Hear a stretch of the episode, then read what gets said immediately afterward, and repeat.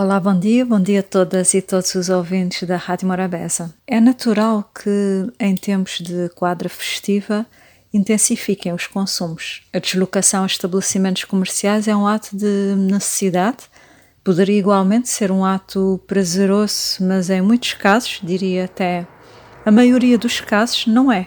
Há estabelecimentos que a pessoa vai porque tem de ir, mas que o prazer da experiência de consumo é zero isso faz-me imensa confusão, porque o que se passa lá fora é o inverso.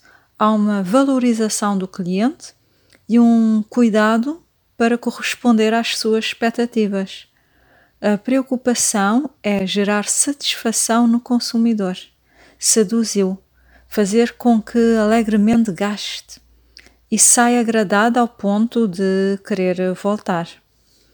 O que o consumidor passa aqui leva-me a crer que andamos a ler os manuais de atendimento e de vendas e de boas práticas de cabeça para baixo.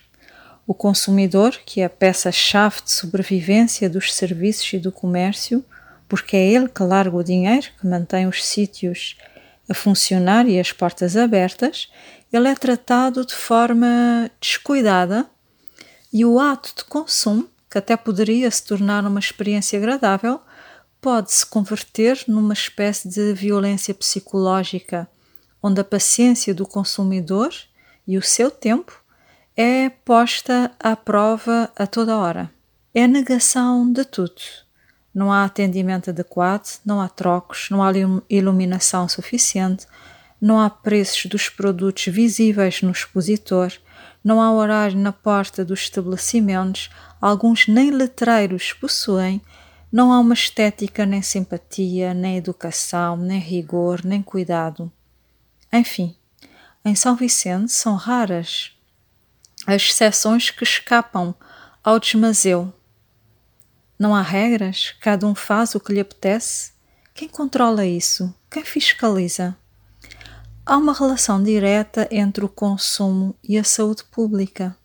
Logo, não é só o nível de satisfação do consumidor que está em causa, mas sim também a sua saúde e a saúde da população.